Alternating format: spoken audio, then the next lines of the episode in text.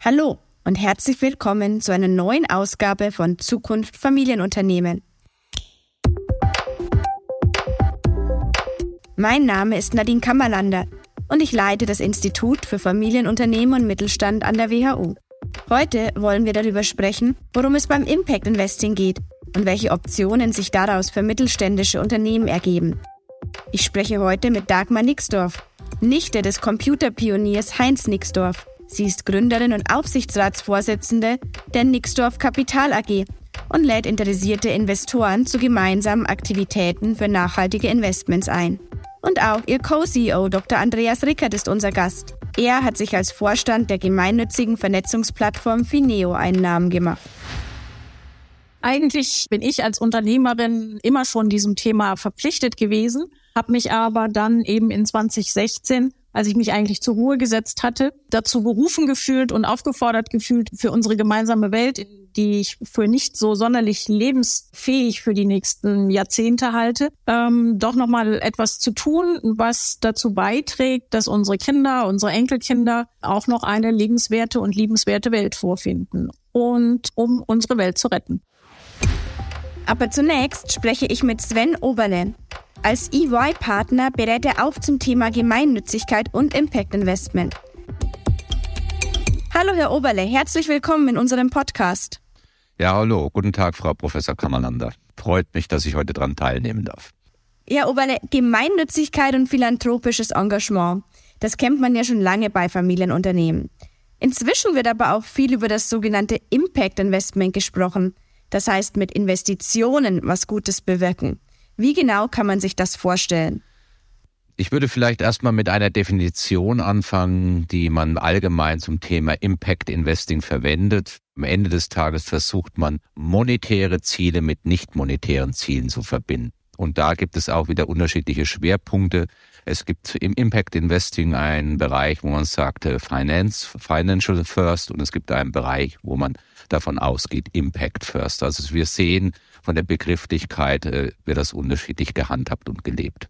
Jetzt muss ich da aber nochmal nachhaken. Also geht so eine Investition nicht immer dann auf Kosten der Rendite oder können nachhaltige Projekte denn mit anderen Kapitalanlagen äh, mithalten, also finanziell gesehen?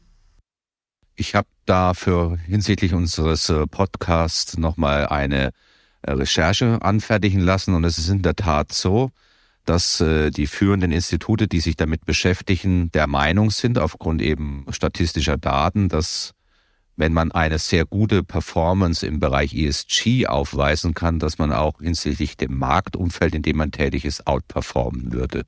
Und bei 89 Prozent dieser Unternehmen, die in dem Bereich sehr gut abgeschnitten haben, also im Thema Nachhaltigkeit, die hatten auch eine überdurchschnittliche Performance am Markt aufzuweisen.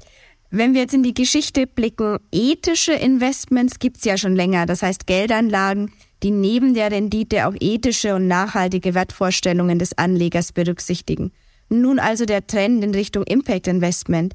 Aber wer sind denn da die Treiber für dieses Thema? Ich denke mal, das ist vor allem die individuelle Motivation. Auf der einen Seite für mich an erster Stelle ist aber meine persönliche Einschätzung steht die soziale Verantwortung. Wir sehen das äh, vor allem bei den Kunden, die ich beraten. Oft ist es die Next Gen. Nicht immer, aber im Regelfall ist die Next Gen, die über entsprechende finanzielle Mittel verfügt, oft ererbtes Geld, dann aber die Thesis aufstellt, ähm, wir möchten mit unserem Geld, und da komme ich wieder auf Ihre Eingangsfrage zurück, etwas Gutes tun und soziale Verantwortung zu übernehmen. Das ist bei den ethischen Investments etwas anders. Die kennen wir sehr lange schon bei kirchlichen Institutionen, die da ethische Zielvorgaben haben. Dann sehe ich aber auch, dass gezielt Impact Investing auch mit Investitionen in den technischen Fortschritt verbunden wird.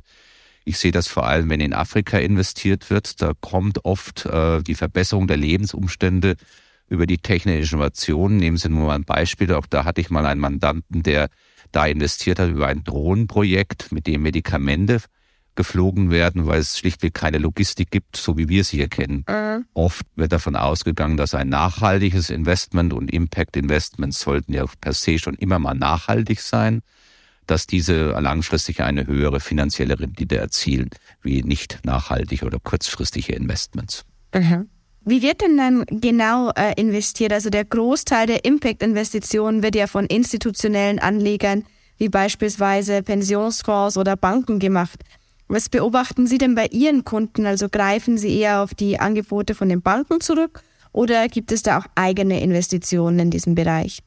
Also die meisten Kunden, die ich betreuen darf, nehmen Direktinvestitionen vor. Natürlich spielt die Frage, also wenn man äh, finanzielle Mittel Portfolios investiert, natürlich auch die die Anlagekriterien eine Rolle. Da ist also ESG oder Nachhaltigkeit in den meisten Fällen heute nicht mehr wegzudenken. Auch das Thema Impact spielt aber nach meiner Erfahrung äh, eine Randrolle. Also den überwiegenden Teil sehe ich eben im Bereich Direktinvestitionen, die wir in unserem beruflichen Umfeld begleiten dürfen. Da gleich mal eine Folgefrage.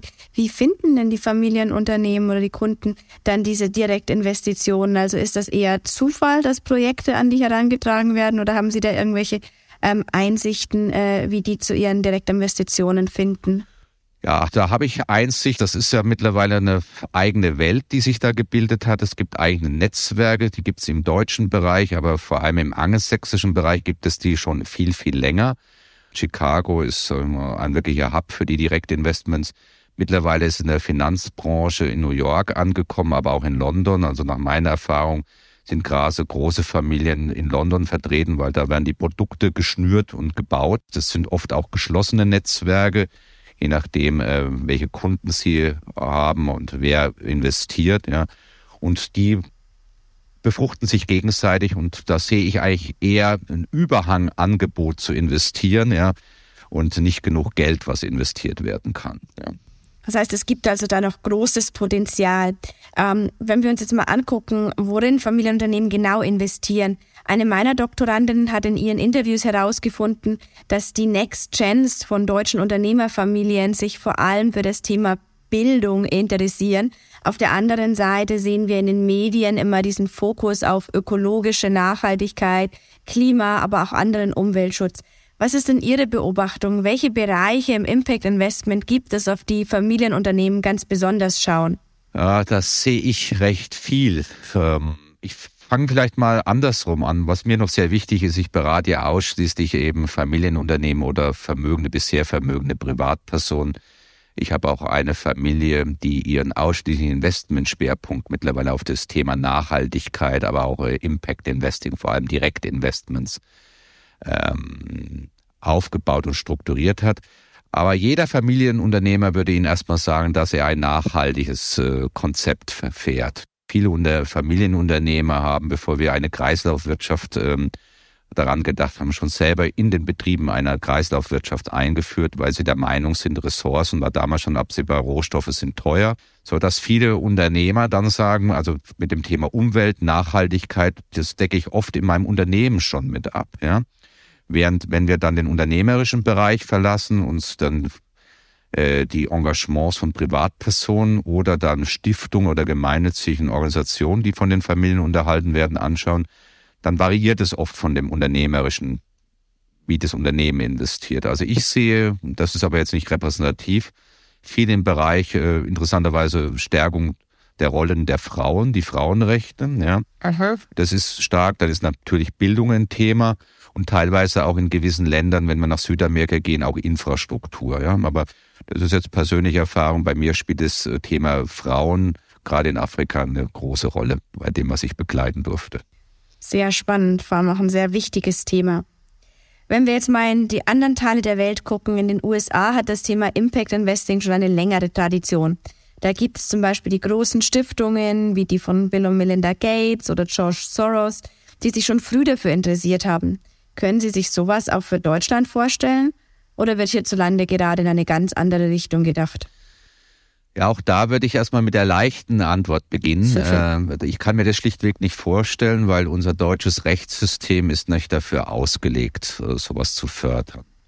Also klassischerweise, und so, so denkt der Deutsche, so denkt die deutsche Justiz, sie haben, wenn sie Gutes tun, jetzt greife ich Ihre Eingangsfrage auf, dann errichten sie eine gemeinnützige Gesellschaft. Ja. Das äh, sieht der Regulator, die Stiftungsaussicht, aber auch vor allem die Finanzbehörden so und auch unser bürgerliches Gesetzbuch so. Wenn sie dagegen ähm, gewerblich tätig sind, auf Gewinnerzielungsmaximierung aus sind, dann gründen sie eine GmbH, eine Personengesellschaft, aber was auch immer. So, und dazwischen ist ja, müssen wir sagen, ein großes Gap zwischen den beiden Rechtsformen. Ja. Und der ist in Deutschland nicht ausgefüllt. Da sind die Angelsachsen schon von dem ganzen regulatorischen Umfeld viel flexibler. Das wäre in Deutschland allein aus regulatorischen Gründen unvorstellbar. Und dann hat der Angelsachse eigentlich ein ganz anderes Verständnis. Er macht alles, um Steuern zu sparen, um das dann in seine eigene Stiftung zu kippen und das dann wieder an der Allgemeinheit zurückzugeben, während der Kontinentaleuropäer lieber seine Steuern zahlt und der Auffassung ist, der Staat muss sich um gewisse Themen kümmern. Daher glaube ich, das, was wir in Amerika sehen oder im angelsächsischen Raum grundsätzlich, das werden wir im kontinentaleuropäischen Raum in Deutschland erst recht kurzfristig und mittelfristig so nicht vorfinden. Eine spannende Einschätzung. Herzlichen Dank dafür. Vielen Dank, Sven Oberle, für Ihre Hinweise und Erläuterungen. Danke für das Gespräch mit Ihnen, Frau Professor Kammerlander. Und jetzt kommen wir zu zwei Gesprächspartnern, die sich das Thema Impact Investing auf die Fahnen geschrieben haben. Dagmar Nixdorf, Gründerin und Aufsichtsratsvorsitzende der Nixdorf Kapital AG und ihr Co-CEO Dr. Andreas Rickert, gerade wiedergewählt zum Vorstand der Bundesinitiative Impact Investing. Zuerst aber unser Infoblog. Die Nixdorf Kapital AG ist ein weiteres Unternehmen aus der Nixdorf-Reihe. Heinz Nixdorf hatte die Nixdorf Computer AG 1968 in Paderborn gegründet und sie bis zu seinem Tod 1986 zu den bedeutendsten Computerherstellern in Europa gemacht. Seit 2016 betreibt seine Nichte Dagmar Nixdorf von München aus die Nixdorf Kapital AG in guter mittelständischer Tradition mit besonderem Verantwortungsgefühl für Nachhaltigkeit und Gesellschaft. Ihr Anliegen ist, Impact Investments zu ermöglichen und andere für dieses Konzept zu begeistern. Das heißt, Investitionsmöglichkeiten mit guten Renditen zu finden und zu schaffen, die trotzdem mit den höchsten ESG-Standards arbeiten, also nachhaltig, sozial und unternehmerisch verantwortungsbewusst. Als ihren Co-CEO hat Dagmar Nixdorf den Mitgründer und CEO der Philanthropieberatung Fineo, Dr. Andreas Rickert, mit an Bord geholt. Die Strategie der Nixdorf Kapital AG ist darauf ausgerichtet, durch das Anwenden von gesellschaftlich wirksamen und wertschöpfungsorientierten Kriterien den größtmöglichen positiven Impact zu erzielen. Dabei wird hauptsächlich in den Aufbau von Finanzierungsstrukturen investiert, die möglichst vielen Gleichgesinnten einen leichten Einstieg in impactorientierte Investments ermöglichen. Und hier sind die beiden, Dagmar Nixdorf und Dr. Andreas Rickert. Herzlich willkommen bei unserem Podcast. Schön, dass Sie sich die Zeit für uns nehmen. Schön, dass wir dabei sein dürfen. Liebe Nadine Kammerländer, wir freuen uns dabei zu sein. Frau Nixdorf, Sie haben die Nixdorf Kapital AG im Jahr 2016 gegründet. Damals war der Begriff Impact Investing kaum jemandem geläufig. Woher kam Ihnen denn diese Idee?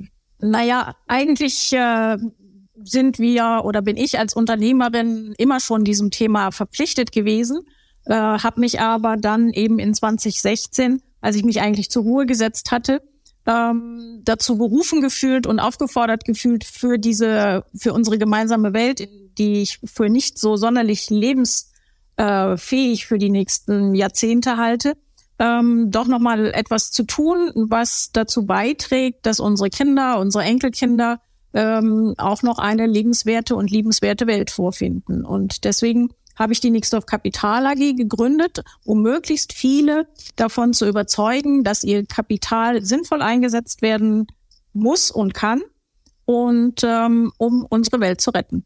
Es geht also um nachhaltige Investitionen. Sie haben gerade auch gesagt, die Zukunft der nächsten Generation. Ist das nicht ein ziemlich weites Feld? Sicherlich, aber ähm, ich denke, die Zukunft hat bereits begonnen und wir sind alle aufgefordert, jetzt wirklich ganz, ganz schnell äh, zu handeln und können nicht warten. Und äh, wir haben maximal noch neun Jahre, um, um etwas zu bewegen, damit wir vielleicht noch das 1,5 Grad Ziel einhalten können. Und ähm, deswegen mache ich das. Mhm und mit mir meine Mitstreiter. Auf die Mitstreiter komme ich gleich zu sprechen. Nur kurz, Sie haben das Thema ähm, Klimaziele gerade angesprochen. Sehen Sie die Nachhaltigkeit vor allem im Bereich Ökologie, Klimaschutz oder umfasst bei Ihnen das Thema auch noch weitere Gebiete? Nein, das ist, ist sicherlich ein vorrangiges Thema, Aber uns geht es auch um ähm, um die anderen Themen. Also wir wollen erreichen, dass äh, Frauen besser bezahlt wird, so Dinge wie Equal Pay oder dass halt eben auch die Mitarbeiter in den Firmen besser bezahlt werden und all diese Dinge. Also es geht uns nicht nur um das Klima. Das ist also wirklich eine sehr umfassende Definition von Nachhaltigkeit und besonders äh, diese Frauenthemen, äh, das Thema Gender Pay Gap ist ja auch ein extrem wichtiges Thema, das die Gesellschaft in vielen Ebenen betrifft. Auch darüber könnten wir, glaube ich, ja schon eine ganze Stunde sprechen. Aber jetzt zurück zur Nixdorf Kapital AG. Sie haben sich dafür Mitstreiter gesucht, zum Beispiel in Form von Dr. Andreas Rickert von Fineo, der heute auch hier mit dabei ist. Äh, Fineo ist eine gemeinnützige Beratung, das heißt, seine Expertise sind Philanthropie und Impact Investment. Was war das da genau, was Sie brauchen, was für die Nixdorf Kapital AG von Nutzen ist?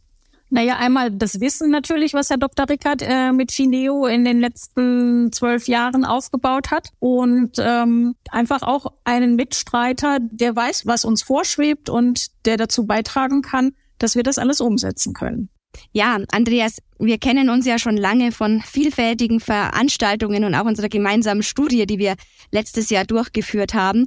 Du blickst auf eine langjährige Karriere mit vielen verschiedenen Stationen zurück. Was hat dich besonders daran gereizt, bei Nixdorf Kapital AG mitzumachen? Ja, ich freue mich sehr, dass wir heute in der Runde zusammen sind und dass ich das mit Dagmar Nixdorf machen darf. Und ich freue mich eben deswegen, weil es zeigt, dass das ganze Thema Impact Investing, und dafür brenne ich durchaus, aus einer Nische, und da war es am Anfang rausgekommen ist. Wir sagen auch immer, wir wollen, dass Impact Investing Mainstream wird, und das ist das, was mich jetzt seit ja, 14 Jahren mittlerweile umtreibt. Ich würde für mich schon in Anspruch nehmen, ein Pionier des ganzen Feldes zu sein. Und das kommt eigentlich aus zwei verschiedenen Richtungen. Das eine ist, und das hatten wir eben auch schon gehört, wir haben sehr, sehr viele Herausforderungen gesellschaftlicher Art. Das heißt, es gibt eine Notwendigkeit, dass wir handeln. Es gibt Notwendigkeiten, dass wir Kapital bewegen. Das ist genau das, was wir mit Impact Investing machen können. Und es freut mich auch explizit, dass das getrieben wird durch Familien wie auch der Nixdorf-Familie, durch Dagmar Nixdorf. Weil am Ende des Tages, muss man ein bisschen runter zu kochen von den ganzen Buzzwords, die wir nutzen in englischen Begriffen, ist es nichts anderes als eine Fortsetzung für mich der sozialen Marktwirtschaft, wo wir versuchen mit Unternehmertum auf der einen Seite und mit einer hohen Wertebasiertheit auf der anderen Seite erfolgreich zu sein. Und das ist das, was wir mit Impact Investing insgesamt wollen. Und das ist das, was wir ganz konkret bei Nixdorf Kapital machen. Wir wollen, dass Impact Investing Mainstream wird. Du hast jetzt gerade schon kurz das Thema Familienunternehmen auch angesprochen. Wie spannend ist denn dieses Thema Impact Investment im Moment für die Unternehmerfamilien? Also ist es euch da schon gelungen, ähm, einige von den Unternehmerfamilien ins Boot zu holen oder sind die im Moment noch eher zögerlich? Nein, also Familienunternehmen spielen dabei eine ganz zentrale Rolle. Und ich sage jetzt mal so vor 10 bis 15 Jahren, die sich damit beschäftigt haben, das waren Hochvermögende, die sehr häufig natürlich aus einem Familienunternehmenskontext kamen. Das lag daran, dass diese Personen einfach sehr schnell Entscheidungen treffen konnten, niemanden brauchten und einfach investieren konnten. Das andere war, dass wir vor allen Dingen dort in der Zeit über Venture Capital gesprochen haben. Das heißt also, es wurden dort in Startups investiert, die sehr klar eine Intention hatten, nämlich mit Unternehmertum auch gesellschaftliche oder ökologische Probleme anzugehen. Das war der Startpunkt. Und man sieht einfach, dass sich das ganze Thema mittlerweile entlang dieser beiden Achsen immer weiterentwickelt hat. Zum einen ist es, dass immer mehr Zielgruppen hinzugekommen sind. Also da waren es nicht mehr nur noch die vermögenden Familien oder die Personen, sondern Family Office. Dann kamen auf einmal Corporates in das Feld und das sind vor allen Dingen auch wiederum Familienunternehmen, die dort auch investiert haben im Sinne von Corporate Venturing. Irgendwann kommen jetzt auch die Instis mit dazu und irgendwann hoffentlich auch die kleinen Anleger und Anleger, aber das sind so die nächsten Stufen. Und spiegelbildlich zu den unterschiedlichen Investorengruppen, die wir haben, gab es immer mehr Asset Classes, die angegangen wurden. Das heißt also am Anfang, wie gesagt, Venture, aber dann gab es auch Real Estate, jetzt gibt es mittlerweile sogar Hedgefonds in dem ganzen Bereich. Also so fächert sich das ganze Feld auf und in, entlang dieser gesamten Matrix spielen vermögende Personen, aber Familienunternehmen insbesondere eine ganz, ganz wichtige Rolle, weil sie A, diese ganze Thematik verstehen, Nachhaltigkeit, langfristiges Handeln und Denken. Wir bilden gerade einen Club, ein Movement nennen wir das, wo wir mehrere Familien zusammenbinden, sodass man gemeinschaftlich aktiv werden kann. Und wie gesagt, dabei spielen Familienunternehmen eine zentrale Vorreiterrolle. Mhm. Andreas, du hast gerade das Wirtschaftliche auch angesprochen. Wir haben ja beim Thema Impact Investment diese Dualität zwischen einerseits wirtschaftlicher Rendite und andererseits sozialer Rendite. Frau Nixdorf, kann man das eigentlich messen oder wie messen Sie denn die soziale Rendite von, von Ihren Investments? Was für Indikatoren gibt's denn da? Natürlich ist das Thema Messung bei uns auch sehr wichtig und ähm, wir sind auf dem Weg. Wir wir arbeiten zum Beispiel mit WeSustain, um äh, in unseren Fonds halt das äh, nachweisen zu können und abbilden zu können. Und ähm, sind aber auch noch nicht am Ziel. Also äh, es sind viele Werte, die einfach erst noch im Laufe der Zeit erhoben werden müssen und wir lernen eigentlich auch noch täglich dazu. Mhm. Das heißt, das ist sozusagen so ein Ausprobieren, welche von diesen nicht finanziellen, von diesen sozialen Indikatoren auch funktionieren und welche nicht. Wie funktioniert das denn insgesamt mit dem Thema Renditen bei diesen sozialen Investments? Also jemand, der vielleicht noch gar nicht in solche Dinge investiert hat, wie kann man sich das vorstellen? Am Anfang, als Impact Investing losging, da war es so, dass viele erst investiert haben und es ging vor allen Dingen erst einmal das Ganze auszuprobieren. Und man war durchaus bereit, auch auf der Ebene des Financial Returns Rückschritte entgegenzunehmen, wenn man dafür einen höheren Impact hat. Und das gibt es immer noch dass welche sagen, sie quersubventionieren sozusagen den Impact durch einen geringeren Financial Return. Das ist gut und wichtig, aber das Spektrum ist sehr viel weiter und dafür stehen wir wieder bei Nixdorf Kapital. Wir haben den Anspruch, und ich hoffe, den lösen wir an vielen Stellen jetzt schon ein, dass wir den gleichen Financial Return haben wie eine vergleichbare, nicht Impact-getriebene Investitionsopportunität. Dabei ist wichtig zu verstehen, zum einen, Impact Investing ist keine Asset Class, sondern eine Anlagestrategie, die ich, wie eingangs schon mal gesagt, auf fast alle Asset Classes übertragen kann. Und dann haben wir eben den Anspruch, dort den jeweiligen Financial Return auch zu bekommen, der marktüblich ist. Warum machen wir das? Das liegt nicht daran, weil wir per se irgendwie greedy sind, gierig sind, sondern wenn wir den Anspruch haben, dass wir Impact Investing in den Mainstream reintragen wollen, dann müssen wir mit anderen Anlagemöglichkeiten im Finanzmarkt auch konkurrenzfähig sein. Und das ist genau der Grund, weswegen wir diesen Anspruch haben. Du hattest eben nochmal gefragt, auch zu den KPIs. Die, die Financial KPIs kann man mal relativ einfach zeigen. Die Social oder die Impact KPIs sind etwas komplizierter. Da gibt es auch noch nicht eine ganz klare Standardisierung. Aber da sind wir auch im internationalen Austausch und versuchen natürlich dort auch ein Thought-Leader zu sein. Ich mache es mal ganz konkret. Einer unserer Fonds ist der ASC Forestry Fund. Da geht es darum, dass wir großflächig in Afrika, in dem konkreten Fall in Angola, aufforsten. So, man wird im ersten Schritt denken, da geht es nur um Carbon Capture, also um CO2. Ja, das ist ein wichtiger Indikator, wir haben über 100 KPIs, 100 Indikatoren, um zu zeigen, was passiert eigentlich, wenn wir großflächig auf einmal Ländereien aufforsten in Afrika. Und es zeigt sich eben dort, dass wir uns Sachen angucken wie Bodenqualität, Wasserqualität. Wie ist die Implikation auf Dörfer, die drumherum sind? Mhm. Auch hier zeigen wir, dass es eben nicht nur auf vielen Ebenen einen positiven Mehrwert hat, sondern auch ganz klar einen Impact hat, nämlich auf der Financial-Ebene. Mhm. Das räumt ja wirklich mit einigen Mythen, die immer noch ähm, durch das Land schweben, auf. Jetzt ist die Zielmarke für die Fonds im Milliardenbereich, aber ich nehme mal an, da ist es noch ein weiter Weg bis dorthin.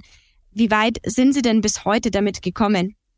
Also in der Tat, das Ziel ist Milliarden ähm, und das werden nicht nur wir alleine machen, sondern das ist, wie gesagt, eigentlich eine Transformation der gesamten Finanzwirtschaft, die wir dort vorantreiben.